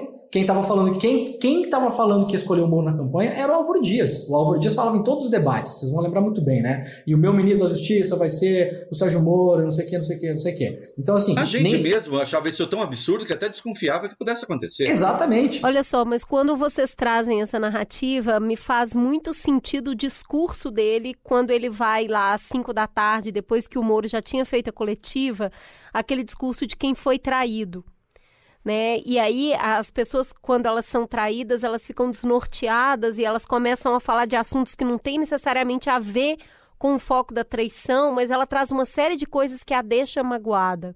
Então o discurso dele passa a fazer sentido, porque quando você vê as pessoas não desembarcaram, isso quer dizer que aquele, aquele discurso fez muito sentido para as pessoas. E, e, e aí o Moro ele, ele é pintado como um traidor mesmo. Quando ele cai, ele cai atirando e ele cai acusando, e ainda no final do dia, no Jornal Nacional, você vê prints de WhatsApp que o Moro entregou, até eu olho e falo, putz, mas aí ele queimou o filme, né? né? Que traíra, esse cara é um traíra. Foi. E ninguém. É um vazador, cê, é um vazador quando você vê o... Você tá lidando com um vazador profissional. Mas agora ele traiu, ele traiu um, um, um, um símbolo que as pessoas, os bolsonaristas, acreditam. E aí, quando ele cede a essa sanha de, de, de cair atirando, ele atrai esse sentimento que você tem quando você identifica um traíra. Quando você identifica o traíra, automaticamente você vai para o outro lado, o lado de quem foi traído. Você solidariza com quem foi traído. Então, para todo mundo que ouviu aquele discurso do Bolsonaro ali e fala, nossa, ele está falando Lé com Cré, não faz o menor sentido. Ok, não faz o menor sentido.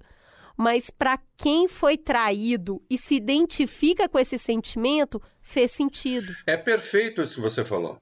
É, a primeira observação que eu fiz aqui com a minha mulher quando o Moro, e, e foi ceder isso justamente à Globo, né?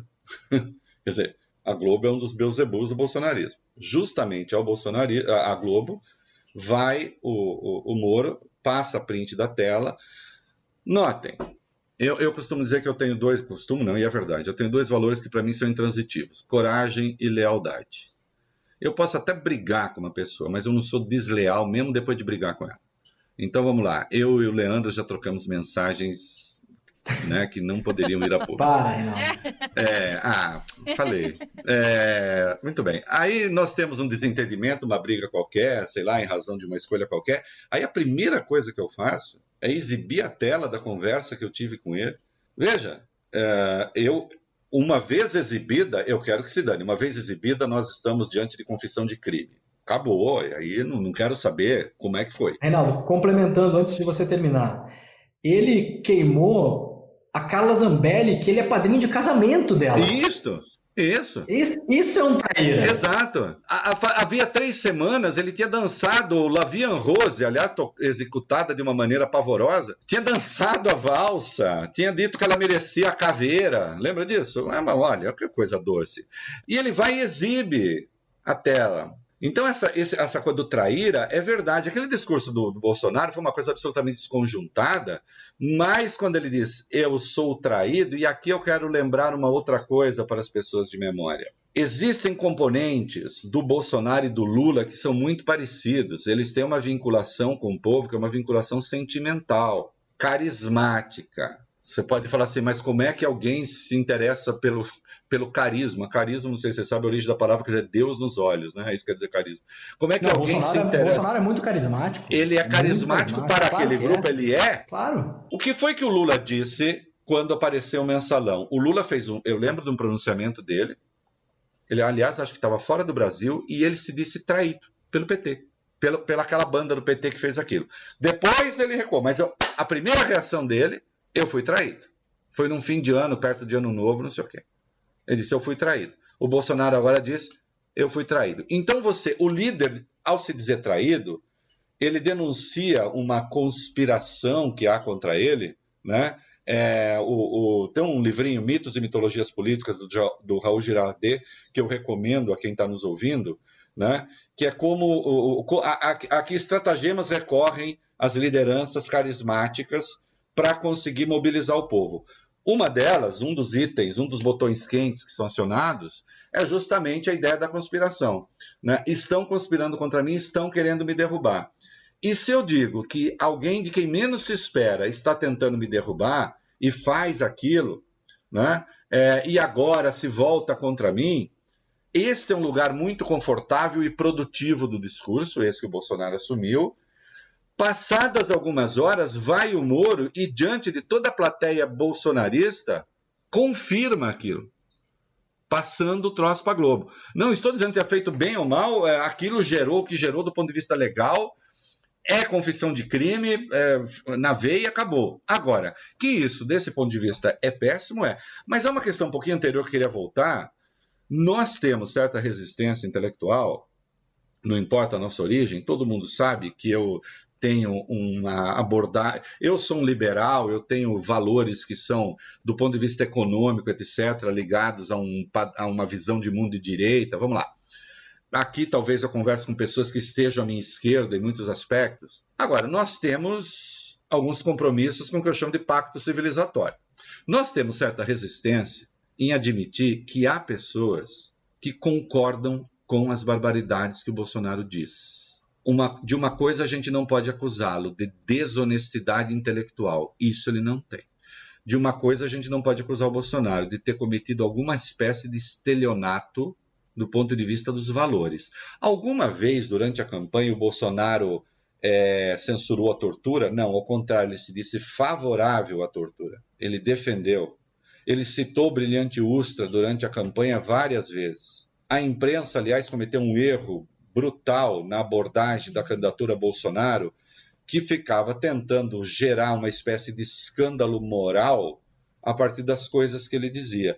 E, em vez de escândalo moral, aumentava a, a, a, adesão dele a seu público. Ah, mas o senhor falou que bandido tem mais é que ser morto mesmo, isso que ele disse, afirmei, e é isso mesmo. Porque quem gosta de bandido é a imprensa, quem gosta de bandido é a esquerda. As pessoas pensam isso tem um público que quer isso. Mas, Reinaldo, não precisa ir tão longe de bandido. É é, é, velhinho, é, é, é, é, jovem, é criança. Na epidemia, porque é uma coisa assim: uma coisa é, eu preciso ir longe no pacto civilizatório para a gente entender que mesmo quem erra não está alijado da sociedade, faz parte ainda. Mesmo que você com, é, é, quebre alguns dos pactos com a sociedade, você não está fora da sociedade. A conversa tem que ir longe para chegar aí, tá? Agora, quando a gente fala de um Covid, que a gente está dobrando o número de mortes a cada dia, que a gente tem mais de 5 mil mortos, o presidente vira e fala, e daí? Para mim, a gente chegou num ponto em que tá muito claro. Ele não tem mais como se esconder. Não. Ficou. Ah, bom, agora o cara que tava apoiando o bandido bom a bandido morto chegou nele mesmo, chegou no vizinho dele, chegou na mãe dele. Agora esse cara vai desembarcar. Agora esse cara vai se assustar e vai falar: como assim? Pois encontrei esse cara hoje. E esse cara, um desconhecido, enfim, que eu encontrei vindo pra cá gravar, e ele falou assim: Mas você tem que. O cara é bronco, o cara foi criado no exército, o cara tem... as pessoas pegam no pé do cara. Difícil isso, porque o cara tem esse jeito de falar, tiraram do contexto. Então, assim, não há nada. Não há nada. Sabe, sabe, sabe quem que me falou isso? O cara é salva-vidas. Salva-vidas. O cara é salva-vidas. O cara falou, e daí? Para 5 mil mortos. E o cara acha que. Ai, você não tá entendendo. Você não tá entendendo. As pessoas querem pegar ele. Ele não disse todo mundo. O, o, o Bolsonaro disse todo mundo morre um dia. Agora mesmo, quando ele falou que a imprensa distorceu esse daí, pega a fala dele na sequência, ele está. Ele em seguida fala da morte dos idosos como um preço a pagar. Há gente que pensa isso no Brasil.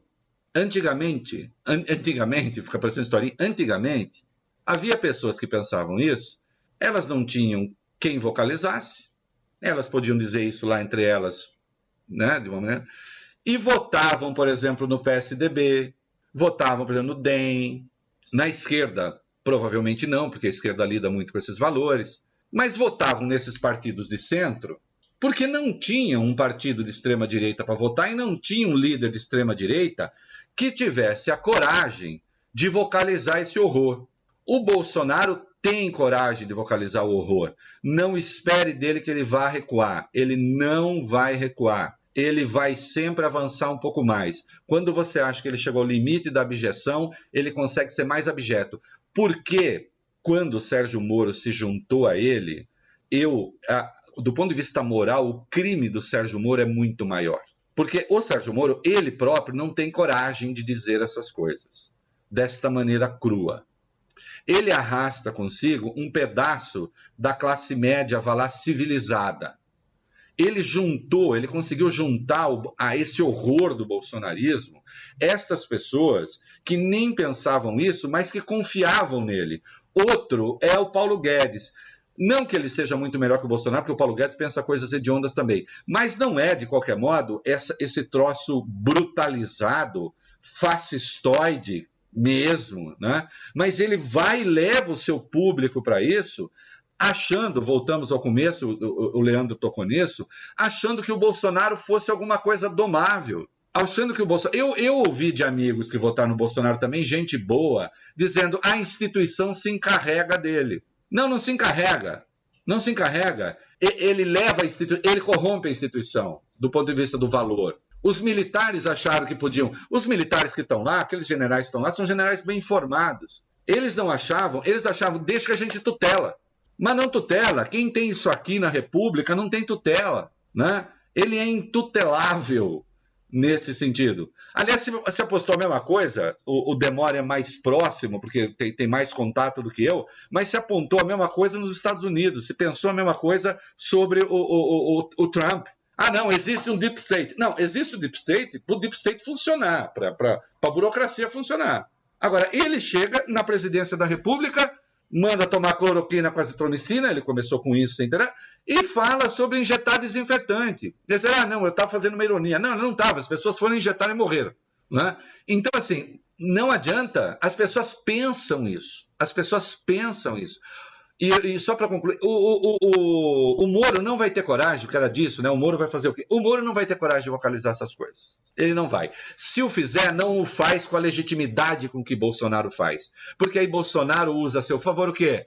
Ah, ele é ignorante, gente. Ele não tem formação, mas ele é uma boa pessoa. Entendeu? Pô, não fica. Ele é bronco. Ele é bronco. O moço falou isso. Ele é... Você tem que ver que ele é bronco, mas fala assim, Reinaldo se você visse o carinho que ele fala isso, o carinho. Não, mas ele é bronco. Ô, oh, moças, perdoa ele, ele é bronco. Você tem que entender a intenção e não a palavra. Porque o politicamente correto também é complicado, entendeu? Porque tiram do contexto, porque. Ai, tudo ficam pegando no pé, sabe? Ele sofre. Sabe qual é o mal dele? Sabe, tipo, meu mal é amar demais? O mal dele é ser sincero demais. De 25% a 30% do eleitorado continuará com ele. Ele é um candidato fortíssimo à reeleição se ele não for empichado antes. É, e, e, e, é difícil o impeachment. De 25 a 30 continuará com ele. Precisa tomar cuidado para ele não tomar o outro terço como ele tomou. Só falar duas tomar... coisas que eu acho importante é, complementar o que o Renato falou. Vamos lembrar de uma coisa. 2015, churrascos na casa de Onix Lorenzoni em Porto Alegre, quando o Bolsonaro começa a querer ser presidente da República. O Onix apresenta para ele vários empresários, vários políticos, fala, ah, esse aqui é o deputado Jair Bolsonaro, tal, não sei o quê. O que, que eles fazem? Começam a viajar o país. O que, que eles fazem nessas viagens? O Bolsonaro começa a captar o sentimento de ódio e frustração das pessoas, pega as expressões-chave, as palavras-chave, e se transforma num megafone de estupidez. É isso que ele faz. Essa estupidez não é só dele, ela é construída também. Ele já era estúpido antes, mas ele vira um estúpido com método, né? Então ele fica três anos viajando o país. Que era uma coisa que o Lula fazia antes. Era o único político brasileiro, depois da redemocratização, que viajava e falava com gente, estava toda hora, mesmo fora de período eleitoral. O Bolsonaro fez isso. Não por acaso, o, o, os discursos do Bolsonaro iniciais mais chocantes na época da campanha têm a ver com quilombola, né, com todo esse mundo agrícola brasileiro do oeste do Brasil, e o Bolsonaro, pela primeira vez, ultrapassa a intenção de votos do Lula no centro-oeste, onde ele começa a ganhar a eleição. O Bolsonaro não começa a ganhar a eleição nas capitais tradicionais mais próximas do eleitoral brasileiro, que é de geralmente de onde emana, né, de onde irradia a transformação política, cultural, etc. E tal. O Bolsonaro ultrapassa o Lula em intenção de voto pela primeira vez, que é uma coisa raríssima para um candidato, nunca, acho que nunca tinha acontecido dessa maneira, no centro-oeste falando coisas sobre quilombola, sobre índio, sobre produtor rural, etc. e tal. Então ele vira um megafone de barbaridades. Isso é uma coisa.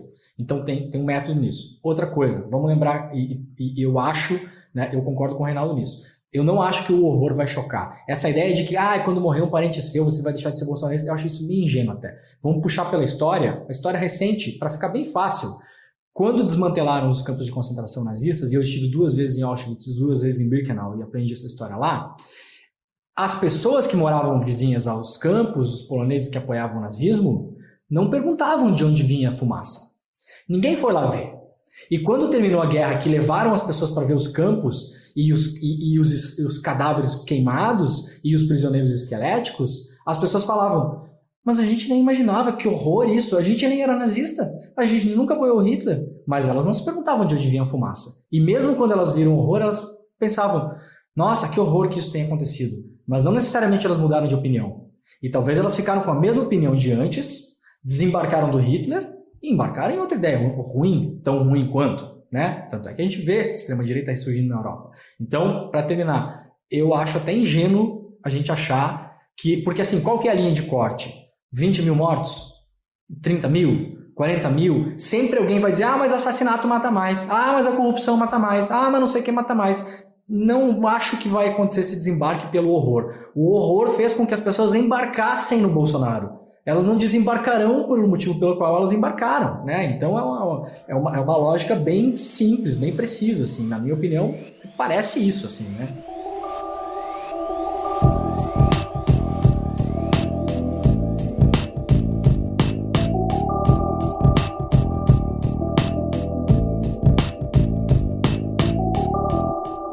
Para a gente encerrar, até por causa do horário de vocês, é, eu só queria que a gente falasse rapidamente. A gente teve agora o, o Alexandre de Moraes vetou a nomeação do nome que o Bolsonaro levou. E a gente tem o Rodrigo Maia segurando ali quase 30 pedidos de impeachment, falando calma, gente. A partir desses dois movimentos, o que vocês enxergam que, que quais são as mensagens que esses dois movimentos passam para vocês? Olha, eu acho que politicamente não tem força para impeachment hoje, né? Eu e o Reinaldo a gente já falou sobre isso, até de uma outra vez, uma live que a gente fez junto. Não tem força para impeachment porque Impeachment é difícil, você precisa fazer muita força para ser empichado, né? E, e, e 170 e poucos votos ali não é difícil de conseguir, né? Você consegue, o Bolsonaro vai às compras agora, abre o caixa, oferece um monte de cargo aí para Kassab, Valdemar da Costa Neto, vai Roberto Jefferson, esses caras estão todos à venda. Vamos, vamos lembrar de uma coisa, gente: a crise do governo Bolsonaro, principalmente na Câmara, ela é, é, é um, é um incêndio autogerado Elegeu, ele elegeu no PSL a segunda maior bancada. Ele tinha tudo para fazer um governo, aprovar tudo que ele quisesse. Ele não tem apoio na Câmara porque ele não consegue negociar, ele é incapaz de negociar. Mas se ele parar por um segundo e, e o instinto de sobrevivência dele apitar, ele, ele forma o, o número necessário para não cair em duas semanas.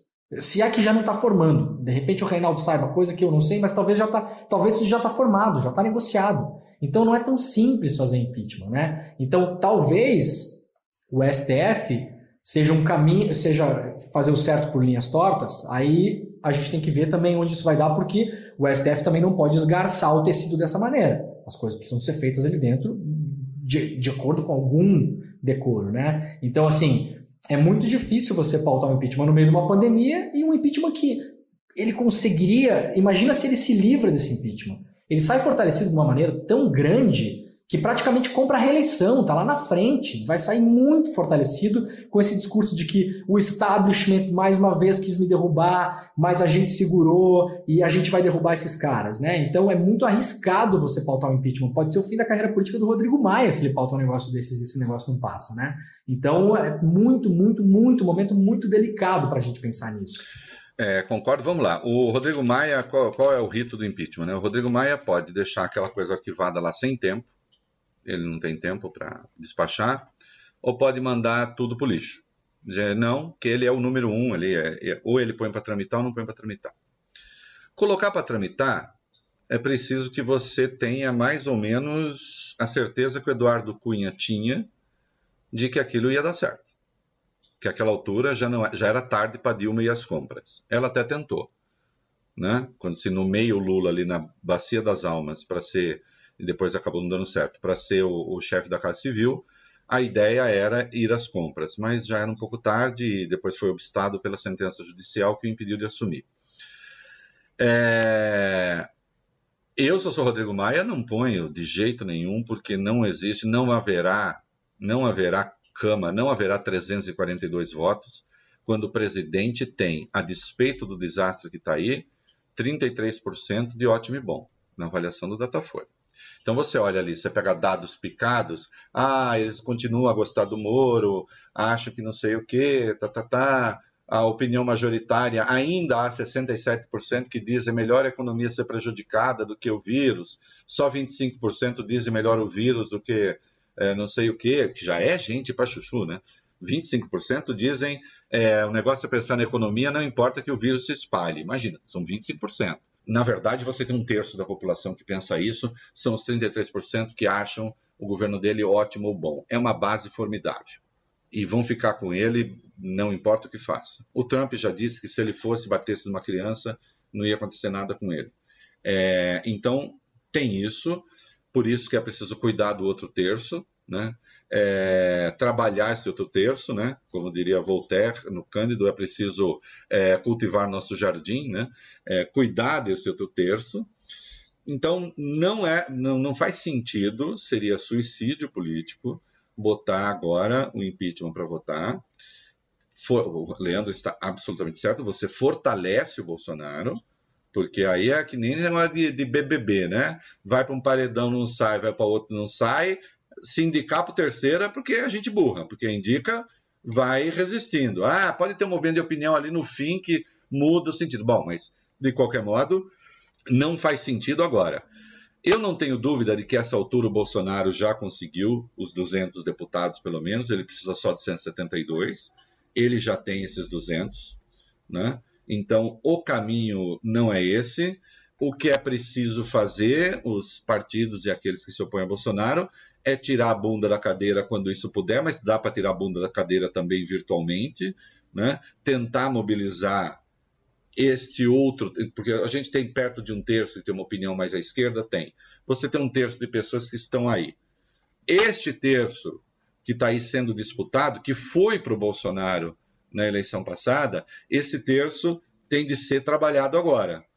Está sendo? Não sei. Eu, eu, vejo, eu vejo a oposição ao Bolsonaro ainda sem eixo, ainda sem rumo.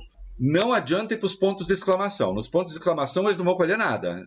É, é preciso evidenciar o que é que o Bolsonaro tem de fazer e não está fazendo para o Brasil melhorar. É preciso tratar da questão econômica, é preciso tratar dos erros de gestão do governo, é preciso deixar claro que aquelas filas na caixa só se formam para receber aqueles caraminguás porque o governo, ademais, é incompetente. É preciso começar a trabalhar essas coisas. Se ficar só é, materiais da sociedade, da vida é, é privada, prática das pessoas, se ficar só na esfera valorativa, nessa esfera valorativa as coisas se complicam bem. Né? Porque você consolida ainda mais a opinião daquele terço é, então é aí que tem de falar, é, é, aí que tem de operar, é aí que tem de apresentar as alternativas, é aí que tem que apresentar, inclusive, os erros do governo. Até porque né? o, horror não, o horror não tem nem número suficiente, se a gente pensar, né, Reinaldo? Você, vamos imaginar que tenha 100 mil mortos no Brasil por causa de Covid daqui a nove meses. 100 mil mortos, você vai ter aí 400 mil, meio milhão de pessoas que tem um familiar que perdeu, que é mais ou menos o cálculo de 4 por 1 do IBGE, né, do, núcleo familiar. Então você não tem nem número para o horror chegar. O horror não vai chegar. Ali. Nós tivemos hoje, em algum lugar, alguém mandou mensagem, não consegui ler, que teve uma manifestação, uma tentativa de invasão de um hospital, acho que no Rio de Janeiro. Foi. É, as pessoas exigindo, exigindo tratamento. Essas cenas. É, daqui a pouco nós vamos ter. O, o na verdade, o horror está chegando, né? O, o coração das trevas no meio da cidade está chegando. Já chegou a Manaus, já chegou a Belém, tá para chegar a São Luís e Fortaleza e vai engolfar Rio de Janeiro e São Paulo também. É aí que vai ter de deixar claro é, a sociedade que a responsabilidade por isso, quando menos, é compartilhada com o governo federal. O governo federal não mobilizou o suficiente a sua estrutura para impedir que isso acontecesse. Porque se ficar pisando nos astros distraído, o Bolsonaro vai jogar isso no colo dos Exatamente. governadores. O que, que eu tenho a ver com isso se o Dória não fez o hospital? Justiça se faça, o Dória teve uma atuação corretíssima esse tempo todo em São Paulo, foi bastante, se antecipou na construção dos hospitais de campanha, mas a contaminação vai ser muito maior do que essa própria estrutura consegue abrigar. Países ditos de primeiro mundo entrarem em colapso. Não seria diferente é, aqui no Brasil, o colapso virá. É preciso, aí sim, é preciso aí sim. Olha, o governo federal deixou de fazer isso, o governo federal deixou de, de tomar as providências, entrar nesta guerra né, de informação para evidenciar os erros cometidos pelo governo federal né, para evidenciar a irresponsabilidade da fala do presidente. Aí você, ah, mas não é a tal da exploração dos mortos. Eu estou dizendo o seguinte: não é uma exploração sentimental, não é nessa, nessa linha que vai. É o que o governo, precisa federal, o governo federal precisa fazer e não fez. Por exemplo, hoje saiu uma notícia importante. É, se, as se quem se opõe a Bolsonaro souber trabalhar, o governo federal mandou 11% das UTIs que prometeu mandar. 11%. Nós estamos falando, quando você fala de 11%, você está dizendo 89% deixou de ser mandado. Não mandaram as UTIs para os estados, disseram que ia mandar e não mandaram. É preciso começar a deixar isso claro, porque senão acaba caindo ainda no colo dos governadores. Ele mantém a opinião que ele tinha de quem queria trabalhar, dane-se, não existe o filho dele falando que isso não existe, tá? e ainda perde esse terço que vai ficar desesperado, porque vai, né? Daqui... Nós teremos pessoas procurando, como aconteceu na Itália, nós teremos pessoas procurando hospital e não tem hospital. Era isso que a gente queria evitar desde o começo. Né? Bom, gente, eu acho que tem um recado muito importante quando a gente amarra essa história aqui. Eu acho que a gente não pode mais perder tempo se preocupando em convencer as pessoas que apoiam Bolsonaro a deixarem de apoiá-lo. As pessoas que hoje falam, mas é, ele está fazendo coisa boa, mas eu, eu defendo, ele foi traído mesmo. não podemos perder tempo com essas pessoas. É muito importante focar em quem já desembarcou. Quem não desembarcou até agora não vai desembarcar mais. Para de perder tempo brigando com seu parente. Para com guerra de links. O parente manda o link do hospital vazio, você manda o link do hospital cheio. É uma perda de energia discutindo com uma pessoa que ela não vai ser convencida porque realmente ela se parece muito com aquilo que ela está defendendo. Então, eu acho que isso é uma mensagem muito forte, porque a gente tem que se preocupar com as pessoas que já desembarcaram para que elas tenham uma proposta e não voltem a embarcar. Então, a gente precisa criar alternativa. E isso a gente já vem falando aqui no Mamilos há muito tempo. Está na hora do discurso propositivo. A gente precisa ficar mostrando quais são as opções, o que, que deve ser construído. Ao invés de ficar falando o que o Bolsonaro está fazendo de errado, a gente deveria se focar em o que seria certo, qual é a alternativa, o que, que dá para fazer. Porque ao passo que a gente vai numa conversa mais propositiva, quem já desembarcou vai ter aonde subir vai ter para onde ir. Tanto quem já desembarcou como quem não embarcou, porque o terço, uh, o Bolsonaro ganhou a eleição ali quase com dois terços, é, menos, mas enfim, de qualquer modo teve um, uma parcela considerável desse terço que vai para lá e vem para cá. O eleitorado ali do swing, ele, ele, ele, não, ele não é bolsonarista, ele foi bolsonarista, mas não é bolsonarista. Precisa fazer de modo a que ele não volte a ser. Nesse sentido, aqueles que se opõem ao Bolsonaro tem cometido, se opõe profissionalmente, que não é o nosso caso, né? É, nós fazemos jornalismo. Os que fazem política profissional é, têm de parar com, com o que eu chamo dessa coisa exclamativa e tratar justamente das questões propositivas. E neste sentido, realmente se deixa ainda muito a desejar. Né? É, mesmo aqueles que querem ocupar o lugar do centro político, é, não tem falado nada. Eu, esses dias, não tenho nada contra o rapaz, acho até boa pessoa. Mas é, onde esteve Luciano Huck nesse tempo? Lembra a opinião de centro? Cadê? Ele ficou mudo. Então, mas é interessante, Reinaldo, que você falou que assim, mar calmo não faz bom marujo, não é?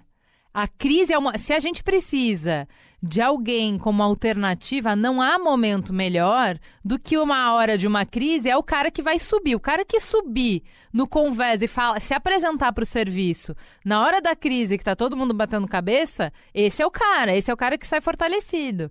E assim, que pese todas as minhas é, ressalvas e, e não posso nem falar qual é a palavra que eu sinto aqui no Mamilos pelo Dória tenho que assumir que ele é uma pessoa que tá de pé, tá chamando a responsabilidade para si, tá tomando é, providências, tá sendo responsável, tá sendo um líder de verdade, tá sendo, não tenho o que dizer. E não por acaso virou o alvo principal do Bolsonaro, veja. Porém, temos Flávio Dino também, muito bom, muito, é, muito, muito bom. bom. muito responsável, líder, estratégico. Não, e que fez e de, e de todos e de todos foi quem tomou e de todos foi quem foi mais inteligente para conseguir levar os Achei sensacional, já falamos é. disso aqui, maravilhoso. De, teve uma atuação, teve uma atuação exemplar aí. Agora, é, é, claro que quando a gente fala do potencial de gerar notícia que tem em São Paulo e do potencial de gerar notícia que tem o Maranhão, o, o, potencial de gerar notícia em São Paulo é muito maior. Agora, você veja, os alvos do Bolsonaro são justamente os governadores, até o Witzel, que é, que soma boa parte daquilo que eu considero horror, né? Mas até o Witzel teve uma atuação, tem tido uma atuação razoável nesta.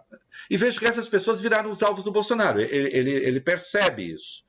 Ele percebe isso. Então é preciso é, insistir no que eu chamo na, na via administrativa da, da, da luta política, quando eu chamo via administrativa, da via da, da, proposta, do que precisa ser feito, de como é que se faz, de se apresentar para o jogo, para não correr o risco de fazer a mesma disputa que se fez em 2018.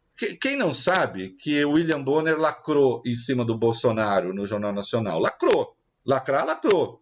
A, a questão é: o resultado foi bom para quem? Foi para o Bolsonaro. Quem não sabe que os jornalistas lacraram em cima do Bolsonaro no, no Roda Viva? Que lacraram, lacraram. Para quem? Para a nossa turma?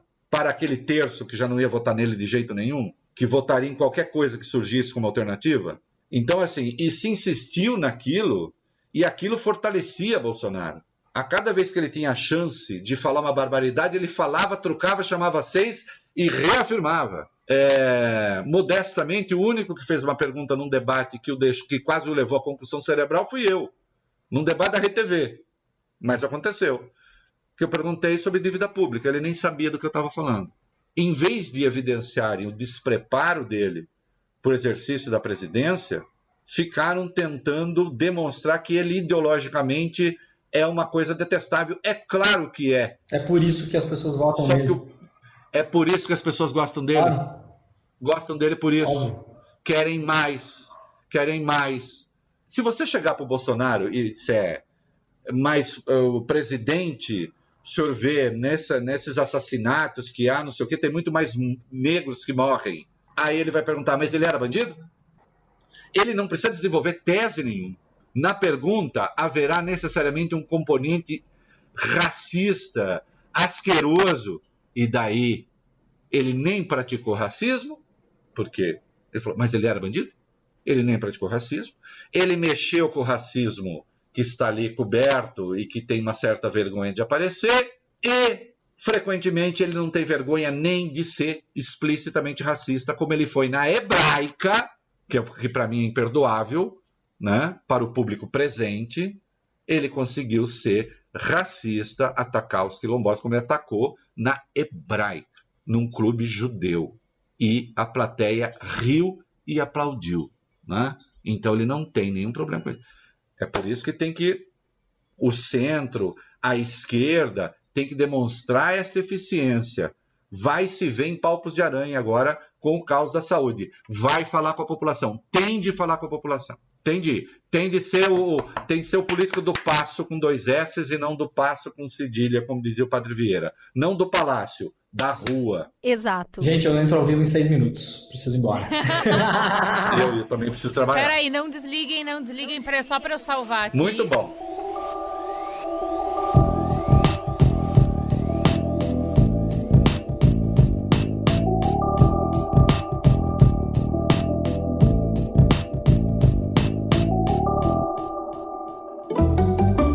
Farol aceso. Cris, os nossos convidados queridos tiveram que sair, né? Correndo. o Demônio tinha uma live e o Reinaldo tinha que gravar o programa dele. Exatamente. Aí então sobramos nós duas aqui para indicar para vocês algo para fazer essa semana. Posso começar? Pode. Eu tenho uma coisa muito simples para dizer. Segunda temporada de Afterlife. A Ju indicou a primeira temporada, eu fui assistir e fiquei completamente apaixonada por um roteiro odioso de gostoso. a gente tem um personagem central que sofreu uma grande perda. Ele perdeu a esposa por quem ele foi apaixonado por 25 anos. E depois disso, ele decide cometer sincericídio a maior parte do tempo. Ele faz muito esforço para ser o escroto, mas no final do dia, ele é sim uma boa pessoa. E você adora odiá-lo e ri de tudo que ele faz. A segunda temporada ainda tá mais hilariante, ele solta mais a mão nos alter egos que cada um dos personagens ali são e dá para rir e chorar ao mesmo tempo. Afterlife é uma delícia. Rick Gervais brilha muito. Eu queria indicar para vocês. Gente, eu chorei nessa segunda, assim, de soluçar. Eu achei muito delicada, muito bonita. É, a gente precisa de um espaço também para ter luto, né? E é legal uma série que faz o personagem principal viver o luto diante das câmeras. E você vai ficar com isso. Com ele falando as coisas mais difíceis. É muito bom que alguém dê vazão para esses sentimentos que a gente tem vergonha, que a gente quer resolver, que a gente quer sair, que a gente. Vai lá ver Afterlife. É muito sensível e te arranca ótimas gargalhadas do politicamente incorretas. Os personagens muito são bom. todos ótimos e é bom poder viver esse momento com ele. Eu acho que é um luto muito digno. Ju, o que, que você tem para indicar? Vou indicar dois jogos de tabuleiro. É, primeiro, acho que eu não indiquei aqui o Dixit, né? Eu, eu mencionei que eu tava jogando, mas não, não falei dele. O Dixit é um jogo que só tem. As cartas têm imagens, só isso, são ilustrações belíssimas, inclusive vale só por isso. Eh, e a graça do jogo é. Todo mundo recebe cinco cartas, você tem que escolher uma carta sua, você coloca no monte e fala, ah, sei lá, tristeza. Todo mundo tem que colocar a sua carta que tem a ver com tristeza, e aí depois vocês viram as cartas e as pessoas têm que adivinhar qual foi a sua carta. Então, é sobre significado. É muito legal. Que massa. Porque é um jogo que vai falar das conexões das pessoas, do que vocês é, compartilham de significado. E se jogar com adulto é legal, jogar com criança é mais engraçado ainda. Ver qual é a conexão de ideias que elas fazem, é, o que, que significam as coisas para elas. É muito, muito legal. E o outro é um jogo de memória diferente, muito, muito, muito divertido. As crianças ficam eletrizadas, chama Caça aos Monstros. É muito, muito legal. É, pra gente que está fazendo malabarismos para é, encontrar entretenimento fora das telas, isso são jogos para a família brincar junto, rir junto, se divertir. Indico muito. Dixit e Caça aos Monstros. Fala que te escuto. Vamos pro Fala que eu te escuto? Vamos lá, mas antes de ler as mensagens que a gente recebeu essa semana, a gente quer te contar uma novidade. Esse Mamilos é muito omnichannel, né? Presença em todos os canais. Agora a gente também está no LinkedIn. E lá a gente posta fotos de eventos que nós já fomos, a gente conta um pouquinho do que a gente aprendeu preparando os programas. É, a gente está postando coisa antiga, postando coisa nova. A gente quer te convidar para ir lá e seguir a página do Mamilos no LinkedIn. Vai lá que tá todo fofinho te esperando. No Twitter, você nos segue no mamilospod, como a FF Damasio que disse Tô ouvindo Mamilos, vida na linha de frente do Covid e chorei com uma frase bem marcante de um depoimento. É difícil querer abraçar uma pessoa, dizer que vai ficar tudo bem e não poder abraçá-la pelo próprio bem dela. Arroba Mil Morgado disse, mano, a Cris quase chorando lendo no Mamilos Pod, o recado de quem tá na linha de frente é de cortar o coração.